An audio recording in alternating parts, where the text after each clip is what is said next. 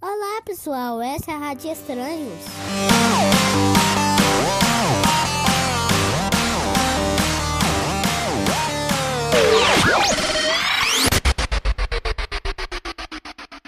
Rádio Estranhos.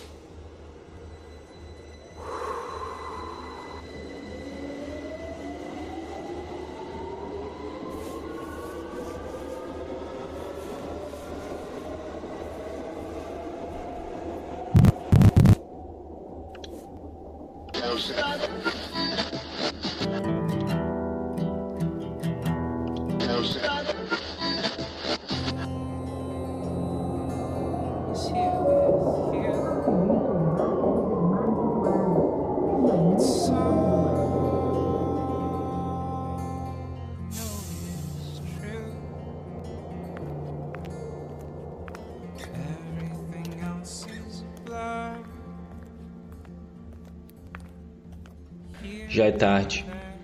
Abro a porta que não está trancada. Tiro os fones e o silêncio me acerta em cheio.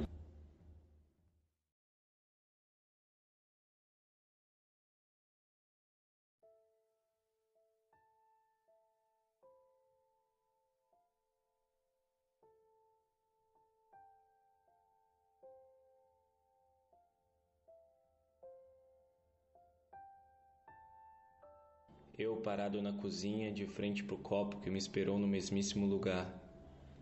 Não consigo suportar a tempestade de não som que me pressiona contra a porta recém-aberta. Então, aperto o play.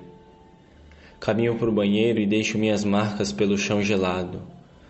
Touca, meias, casaco, calça, camisa, cueca, todos devidamente organizados pelo meu avanço. Água quente ameniza a vida e morro um pouco e só um pouco morto tenho paz, mas só um pouco. Passo pela cozinha novamente, mas deixo meu celular carregando sobre a bancada. Resisto a dar uma última espiadela. Estou triste demais ou forte demais. As horas escorrem lentas na cama e eu, que já não consigo dormir, meu corpo cansado, minha mente exausta e mesmo assim eu não consigo dormir. Algo mudou, algo que não está bem e não tenho certeza sobre nada. Sou eterna mudança, carregando minhas coisas pelo caminho, mudando de casa em casa sem nunca ficar muito tempo. Sou um caminhão e meus sentimentos são minhas tralhas e não paramos de rodar nunca. Há de ter sido alguma lombada que desapercebida passei sem frear. Lá dentro, no bagageiro, no peito, alguma coisa pulou com um solavanco. Saltou saindo do lugar e indo se alojar em algum canto qualquer. E agora esse sentimento desviado sacoleja e faz barulho e não me deixa dormir, não me deixa viver. Levanto. Pego o copo d'água, aquele mesmo que esperou o dia inteiro Troco a água e gostaria de estar bêbado. Será que já não estou? Muita coisa maluca passa por mim. Quando fico bêbado, todas as pessoas são belas e boas. Todas as pessoas são lombadas, sacolejando-me, tirando meu sentimento do lugar. Não, estou bem sóbrio, cercado de pensamentos. Antes eu era pleno. Agora tudo que sou é isso que sou. Fecho os olhos para tentar revolver minhas memórias. Volto alguns dias tentando identificar o exato momento que começou minha desordem. Não foram teus olhos reluzentes cruzando com os meus cheios de trevas. Esse momento eu previ e diminuí até passar devagar por essa lombada. Tão pouco foi quando todas aquelas luzes pescavam sobre as nossas cabeças e o som era tão alto que eu só pude identificar suas vogais gritadas no meu ouvido. Logo antes de você sorrir para mim, aquele riso de criança matreira. Então tudo sacolejou, mas eu também previra isso, e dentro de mim estava tudo preso e bem amarrado. Me assustei, mas nada mudou. Segui nossa pequena estrada atento a todos os sinais e não deixei nada mudar. No final da jornada, deitei-me ao teu lado, mas a salvo do mundo e de ti, pois fechou os olhos exauridos. Terminei seguro a viagem por você. Me desarmei finalmente. Pálpebras alvas cobriam mágicos círculos que carrega na face. Fiquei quieto te assistindo como se assiste uma perigosa fera adormecida, tenso, mas admirado, defensivo, mas equilibrado.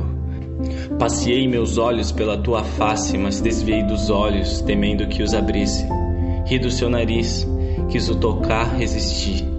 Sob o cobertor, seu peito subia e descia em intervalos regulares. Sob o mesmo manto, resistia a tudo, paciente, equilibrado intuitivo. Sua mão coçou a cabeça de fios curtos e, sem me atentar, esticou a perna e teu pé pequeno tocou o meu para então tudo desmoronar.